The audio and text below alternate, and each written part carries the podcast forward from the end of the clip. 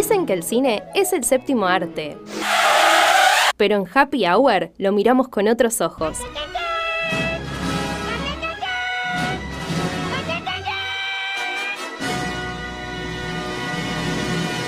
Los del chamullo y la opinión cinéfila de Emma Florio.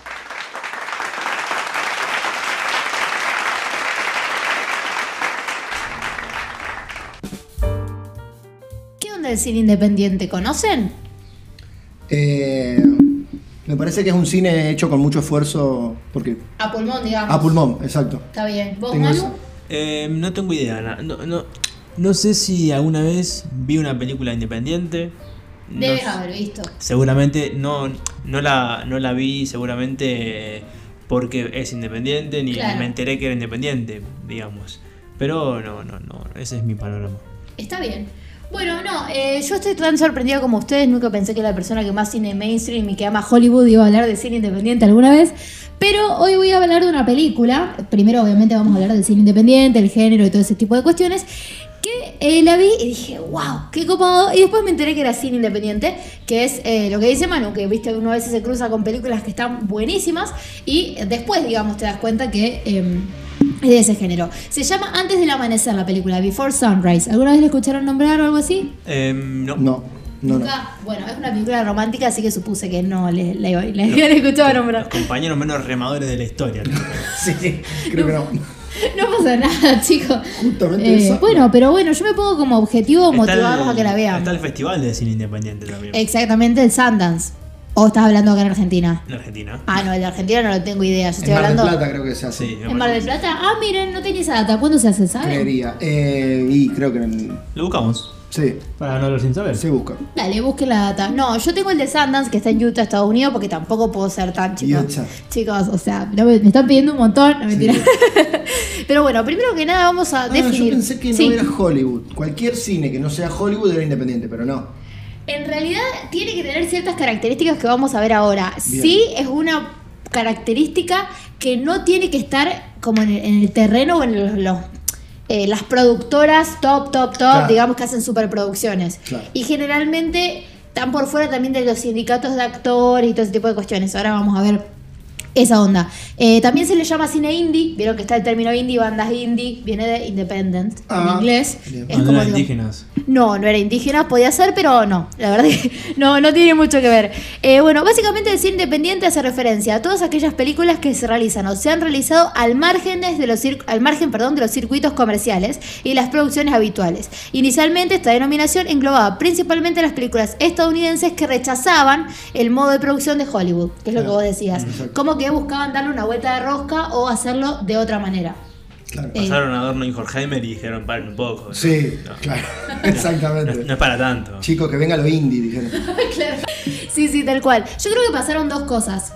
Pasan dos cosas para mí. Uno es que hay directores que quieren eh, hacer sus películas de moda independiente. Ahora vamos a hablar de la Nouvelle Vague, que es un movimiento que hubo en Francia, de, de fílmico, digamos, que es como los padres o como los padres de- cine independiente y vamos a ver por qué.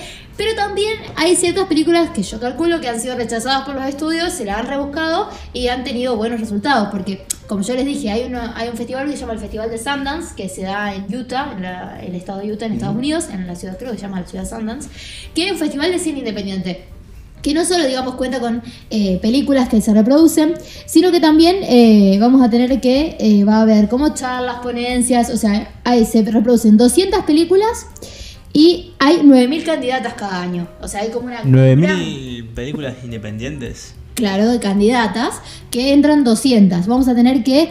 eh, es un festival muy exitoso porque asisten más de 50.000 personas No es este, película. Claro, sí. Se, se intenta que sea de Estados Unidos para Claro. como fomentar el cine independiente estadounidense, Claro. pero ya te digo, es como muy exitoso porque aparte es un festival al que asisten directores, actores y productores de Hollywood. Claro. Entonces como que si tu intención no es hacer todo independiente y digamos empezar a hacerte camino, es un buen, Claro. una buena vidriera, exactamente, para eh, mostrarte.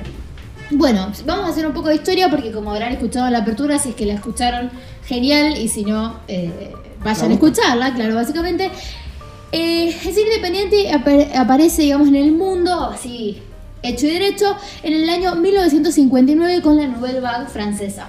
Es eh, un movimiento creado por cineastas franceses que buscaban, digamos, reaccionar contra las estructuras del cine francés que imponía ciertas, digamos, estructuras y ciertas cuestiones que ellos no querían eh, seguir. Eh, postularon como máxima aspiración no solo la libertad de expresión, sino también la libertad técnica en el campo de la producción fílmica. Como que buscaban tener otro tipo de planos, otro tipo de escenas, e incluso, y guiones, e incluso eh, una de las características que tiene la Vague es que muchas de las películas eran en blanco y negro, por más que ya existía, digamos, el, el color, y eh, la iluminación y ese tipo de cuestiones, y que los actores no eran actores profesionales o muy conocidos, buscaban a gente de a pie. Generalmente, eso también está eh, inspirado en un movimiento eh, italiano, fílmico, que surge después de la Segunda Guerra Mundial, que como que busca eh, mostrar eh, lo terrible de la guerra y, y lo crudo, digamos, lo humano, más que lo pomposo y toda esa cuestión, que fue como una respuesta al cine fascista en ese momento. Claro. Digamos, eh, inspiran en eso. Bueno, para pertenecer a la Nouvelle Vague hay como ciertos puntos, digamos, que vos tenés que cumplir, como por ejemplo poseer eh, un bagaje cultural cinematográfico importante obtenido en la Escuela de Cine en la Cinemateca Francesa, o sea, vos tenías que haber estudiado y tener, digamos, forjar su estilo a través de la crítica en Cahiers du Cinéma, que era una eh, revista muy reputada del cine francés, que es la que empieza a impulsar este tipo de producciones y al cine independiente, por así decirlo. Y uno lee estas cosas y dice, no es tan independiente, entonces, porque es Claro, gente que tiene hay como cierto instituciones que, que los agrupan. que lo agrupan. Claro. Pero cumple la característica de que está como hechos por fuera de las producciones, eh, o sea, no es que, eh, por ejemplo, Independiente de todo ese, ese mundo Claro, de la cual. academia. Claro, sí, como sería como el. Hollywood francés, por así decirlo. Bueno, también hay que defender el cine de directores, o sea, tenés que tener como inspiración, por ejemplo, a Hitchcock, ese tipo, digamos, de onda de, de películas. Eh, bueno, preparación teórica y también tiene como cierta característica que quiere renovar el cine redescubriendo la mirada de la cámara y el poder creado por el montaje. Como que buscaban tener otro estilo, digamos, por sí mismo. Dicen que eso se inspiraba mucho en Orson Welles que es eh, el mismo que tuvo la, la cuestión de los eh, extraterrestres en la radio, que luego él fue actor y director Sí. de cine, no sé si La guerra de los mundos. Exactamente, el mismo, luego entró, digamos, en el mundo del cine, la actuación y ese tipo eh, de cuestiones. Eh, bien, ¿qué más? Bueno, y también lo que dicen es que buscaban hacer películas que sean mucho de autoconocimiento, como que veían como la posibilidad de expresar sus sentimientos, su vida, su- su- sus experiencias a través del cine. Digamos, es como bastante personal y por eso Bastante documentalista también. también, sí, tal cual. Por eso, digamos, tenía como esta otra perspectiva y se iba de las películas pomposas y ese tipo de cuestiones que estaban bastante eh, de moda, por así decirlo, en el cine. Bueno, como dijimos, aporta un nuevo uso de la fotografía, que es en blanco y negro, eh, y una de las características es que empezaron a filmar mucho más en interiores. Antes había mucho, digamos, filmación en exteriores y, con escenarios naturales, ahora se empieza a usar la luz de otra manera y se busca, digamos, contar eh, de otras cosas, eh, de otra forma las cosas, por así decirlo. Ah, y la corriente italiana era el neorrealismo italiano, en el que se inspiraban, que es esta cuestión de la posguerra que decíamos del cine fascista. Bueno, y si queremos hablar del cine independiente estadounidense, para ir más rápido, ellos se inspiran en la Nouvelle Vague, pero inician más o menos en el mismo tiempo, y había como dos corrientes. La escuela de Nueva York, que, eh, a la que pertenecían Andy Warhol, por ejemplo, que es un gran artista, gran- sí. eh, y la otra que es la eh, generación de la televisión, que era de la CBS. Ya como que, digamos, buscaban ir para el lado más televisivo, por así decirlo, de las producciones independientes. Bien, bueno, el Festival de Sundance, que ya lo hablamos, y la, la película de la que vamos a hablar se llama Before Sunrise o Antes del Amanecer, que es una película que se caracteriza porque transcurre en 24 horas, un poco menos. Tiene nombre de película de terror igual. No, es una película totalmente romántica, ¿por qué de terror? No sé, antes del amanecer se me suena Sí. como medio La noche. suspenso. Claro, noche. la noche, puede ser, pero no, nada que ver. Thriller. Nos vamos a encontrar a eh, un estadounidense que está viajando por Europa y se va a encontrar en el tren. Él va a tener que ir, creo que a Ginebra, si no me equivoco. Creo que sí, sí, tiene que ir a Ginebra. Y así se tiene que tomar un avión para volver a los Estados Unidos. Él estaba viajando por Europa y ahora está yendo en el tren para ir a tomarse el avión. En el tren se encuentra una francesa, Céline, que está viajando hacia París para eh, volver a su vida cotidiana. En el tren empiezan a hablar y cuando llegan a Ginebra se hacen como co- amigos, por así decirlo, se llevan bien. Él le propone a ella, le dice, mira, yo voy a estar girundeando, toda la noche porque mi vuelo es a las 9 de la mañana y no voy a pagar una noche de hotel y me voy directamente. Si querés, vení conmigo. Por ratón, digamos. Algo así. Si querés, vení conmigo. Entonces, toda la película básicamente va a ser cómo ellos se conocen. Y cómo pasan, digamos, la noche juntos y todos los diálogos, qué ideas tienen del amor, qué se sabe, qué poco se sabe de sus vidas, cómo se van conquistando, qué es lo que van haciendo, cómo, digamos, se las van arreglando y cómo van, digamos, por una ciudad de Europa que es increíble, cómo se la van Suiza. recorriendo. En Sí, Suiza. hermoso. Increíble. Hermosa, la verdad que súper linda, es súper tierna la película y tiene esto de que es muy sencilla, porque literalmente son ellos dos un mismo vestuario, porque es, digamos, toda Claro. la misma noche, Una noche. eh, y ellos dos caminando, básicamente por, por la ciudad, y cómo se van conociendo, las tonteras, digamos, de la primera cita, por así decirlo, y qué decisión toman al final, porque al final ella se tiene que tomar el tren para ir a París y él se va a ir a Estados Unidos. Hay ¿Qué pasa? verla. ¿Qué pasa si se enamoran? Capaz que ella se queda con un retoño adentro. Ah, ¿Mm? no sabemos. No sabemos. Lo que sí sabemos es que tiene secuela y tercera edición, Ah, bien. que creo que se llama Antes del atardecer y otra más que no me acuerdo el nombre y que no las Y vi. antes del anochecer. es- Ah, Claro. no, antes del anochecer es lo mismo.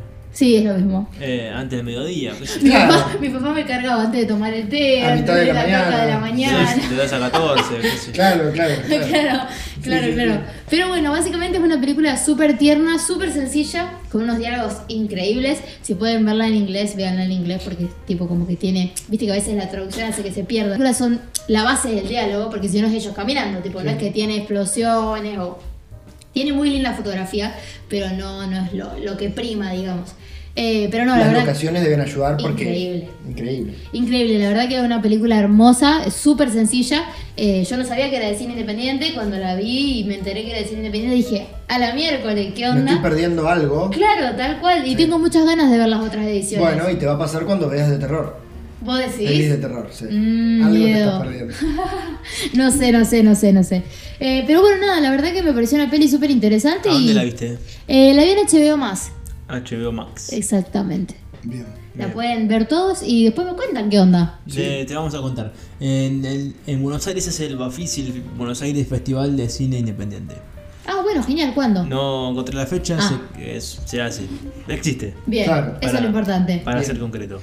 Es muy y hay varios eh, cines así independientes o alternativos en Buenos Aires. Eh, no me acuerdo ahora el nombre de, de- de- de uno que es bien así icónico, pero ahí va. El Gomón. El Gomón. Exactamente. Claro. El Gomón.